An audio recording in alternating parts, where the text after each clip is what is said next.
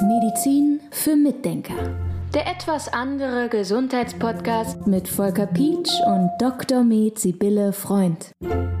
Unser heutiges Thema ist Vitamin C. Mich begleitet es irgendwie schon mein ganzes Leben. Vitamin C ist wichtig. So wurde mir das schon in frühester Kindheit erzählt. Und wenn man auch schaut, man findet das ganz viel als Zusatz in Lebensmitteln. Wir dürften eigentlich keinen Mangel mehr sehen, oder? Vielleicht nicht, aber in den Lebensmitteln wird es ja verwandt als Antioxidant und ist damit dann schon oxidiert. Und meiner Ansicht nach kann das dann keine Wirkung mehr entfalten, wenn man es aufgenommen hat. Also ich glaube, es ist dann nicht mehr so wirkungsvoll. Auf jeden Fall ist es so, dass wir, wenn wir in der Praxis Blut untersuchen, wir ganz, ganz häufig Vitamin C-Mangel sehen.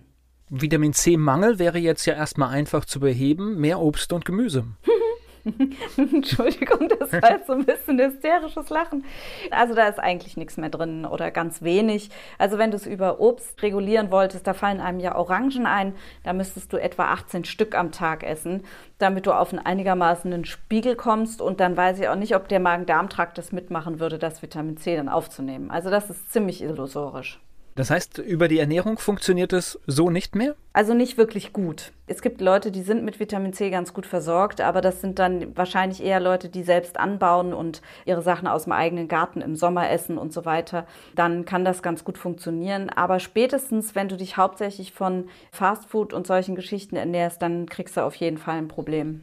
Also wenn ich das richtig im Kopf habe, liest man auch immer wieder, dass tatsächlich auch in den heutigen Lebensmitteln, in, auch in den natürlichen Lebensmitteln, auch die Vitamine nicht mehr so stark vorhanden sind, was wahrscheinlich an der Anbaumethodik und auch an der Zucht liegt. Das heißt, wir müssen einen anderen Weg gehen. Ja, also es liegt sicher auch an der Lagerung und an der frühen Ernte und solchen Geschichten. Also diese ganze Verarbeitungskiste, die spielt bestimmt auch eine Rolle.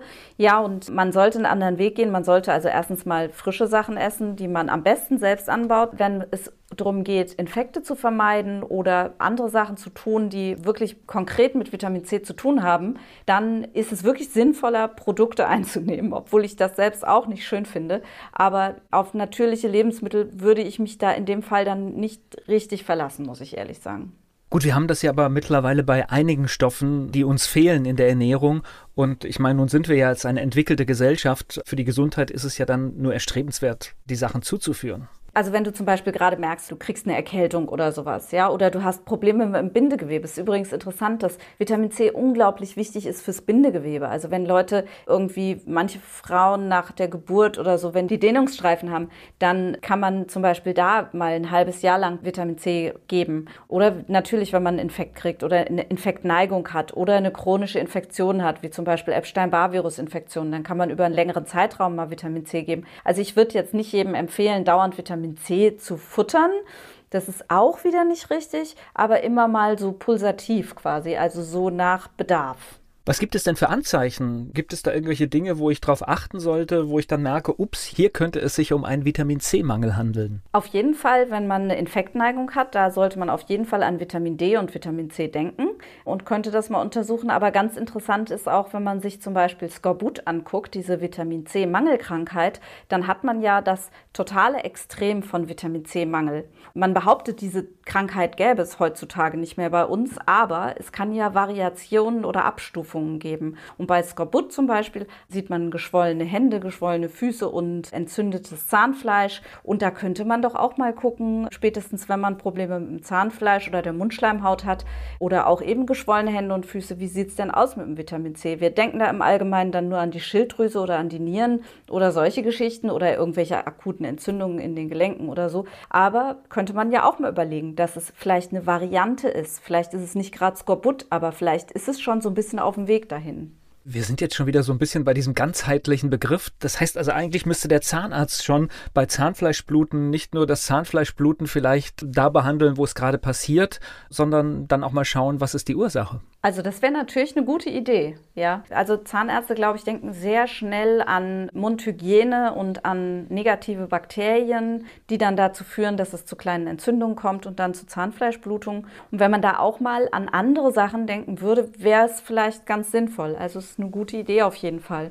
Na gut, diese spontane Lösung, dass du irgendwas Antibakterielles reinmachst, das bringt ja oft kurzfristig auch Hilfe, aber es löst dann vermutlich nicht das Problem. Ja, vor allem, wir haben ja in jedem Bereich des Körpers ein eigenes Mikrobiom, also eigene Bakterien, die dort leben und die sich da wohlfühlen und die auch dafür sorgen, dass dieser Bereich gesund bleibt. Also wir haben auch im Mund eine Mundflora, sagt man, obwohl Flora ja eigentlich was mit Pflanzen zu tun hat. Deshalb wählt man lieber den Begriff Mikrobiom. Wir haben also ein Mikrobiom im Mund und eigentlich hält das Bakterien fern, die irgendwie bösartig sind. Und da kann es allerdings dann eben zu Verschiebungen kommen, besonders wenn man sehr viel Süßigkeiten isst und sehr viel Kohlenhydrate und so.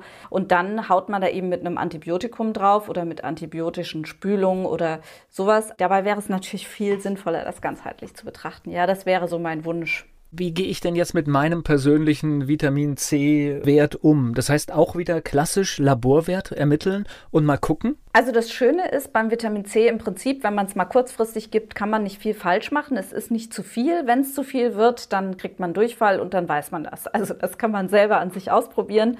Wenn man interessiert ist daran, zum Beispiel gerade Sportler, die sollten mal ihr Vitamin C prüfen und Raucher zum Beispiel sind leider auch die haben definitiv einen Vitamin C-Mangel. Das ist allein schon durchs Rauchen bedingt. Das ist wirklich eine richtige Katastrophe. Also gerade im Moment, jetzt während Covid, kann ich nur jedem raten, aufzuhören zu rauchen, weil das Rauchen ist erstens ein ganz, ganz großer Risikofaktor für eine schwere Covid-Erkrankung und zweitens ist es eben so, dass durch das Rauchen Vitamin C ohne Ende verbraucht wird. Also richtig, richtig doll. Da kommt man eigentlich gar nicht richtig hinterher, auch wenn man Vitamin C einnimmt, weil das so viel ist.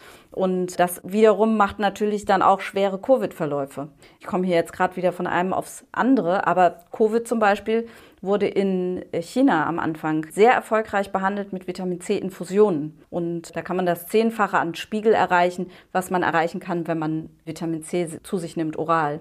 So, aber zurück zu deiner Frage. Wie gehe ich mit meinem Vitamin C-Spiegel um? Also man kann durchaus sich ein gutes Vitamin C-Präparat kaufen das möglichst auch das Vitamin C langsam abgibt, so dass man es nicht direkt auf einen Schwung aufnehmen soll im Magen-Darm-Trakt und möglicherweise auch noch mit verschiedenen Pflanzenstoffen drin. Da gibt es auch noch gibt's ganz interessante Mischpräparate, wo schöne Sachen noch drin sind, also sekundäre Pflanzenstoffe und so. Und da kann man dann, ja, kann man unterschiedlich viel nehmen. Wenn man das Gefühl hat, man kriegt eine Erkältung oder so, dann kann man bis zu 3000 oder 4000 Milligramm am Tag nehmen. Das ist schon richtig ordentlich. Wie gesagt, spätestens wenn man Durchfall kriegt, ist es zu viel.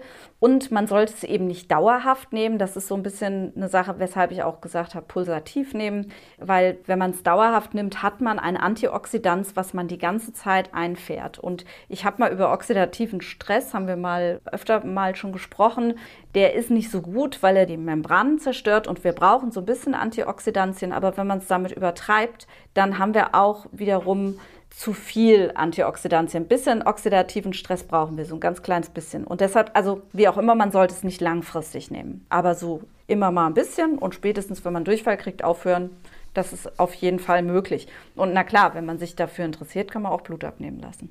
Was für einen Wert müssen wir denn zu uns nehmen? Gibt es da Referenzwerte? Nee, das ist wirklich sehr individuell. Weil, wie ich eben schon gesagt habe, wenn du Raucher bist, dann kannst du es eigentlich gar nicht mehr aufholen. Und ja, es gibt einfach unheimlich unterschiedliche Situationen. Also da gibt es keine, ich würde nicht sagen, dass es einen Referenzwert gibt. Es hängt wirklich individuell ab davon, wie viel also, man braucht. Also Frauen, Männer, Schwanger, Raucher und all das ist eine unterschiedliche ja. Ausgangssituation. Ja, mit Sicherheit, mit Sicherheit. Also da muss man wirklich genauer hingucken. Oder der Patient, also wie gesagt, muss es selber für sich entscheiden, wie viel er da nehmen kann. Es gibt noch einen Bereich, wo man Vitamin C einsetzt, den finde ich auch sehr spannend. Also Vitamin C ist eben nicht nur für das Immunsystem, sondern es gibt auch andere Bereiche, wie ich vorhin schon gesagt habe, fürs Bindegewebe ist es extrem wichtig. Und es gibt noch einen Bereich, den ich enorm spannend finde. Der ist allerdings auf keinen Fall für den Selbstanwender geeignet. Also das ist jetzt der Disclaimer. Und zwar gibt es Vitamin C in der Krebsbehandlung. Und das finde ich unheimlich spannend. Gerade bei Brustkrebs zum Beispiel setzt man Hochdosis-Infusionen ein von Vitamin C. Da werden mehrere Gramm Vitamin C eingesetzt. Ich glaube 15 Gramm oder sogar noch mehr am Tag. Das führt dazu, dass Vitamin C unheimlich stark aufgenommen wird von Krebszellen, weil es die gleichen Türen verwendet wie Zucker. Und Krebszellen können ihre eigene Energie nicht bilden, weil die eigentlich so gut wie keine Mitochondrien haben. Und deshalb verwerten sie den Zucker. Und deshalb sind die so scharf auf Zucker. Deshalb kann man auch über bestimmte Aufnahmen in der Nuklearmedizin kann man sehen, wo Krebs ist, weil man leuchtenden Zucker quasi infundiert, also radioaktiv markierten Zucker. Und dann sieht man auf dem Bild, wo es leuchtet. Und da sieht man dann die Metastasen des Krebses, weil diese Metastasen den Zucker eben so aufnehmen. Und das Interessante ist an Vitamin C, dass es die gleichen gleichen Türen verwendet wie Zucker in die Krebszelle. Und dadurch werden die Krebszellen dann mit Vitamin C geflutet und das tut denen einfach nicht gut. Das ist ein sehr spannender Ansatz, finde ich. Medizin für Mitdenker. Der etwas andere Gesundheitspodcast mit Volker Pietsch und Dr. Med Sibylle Freund.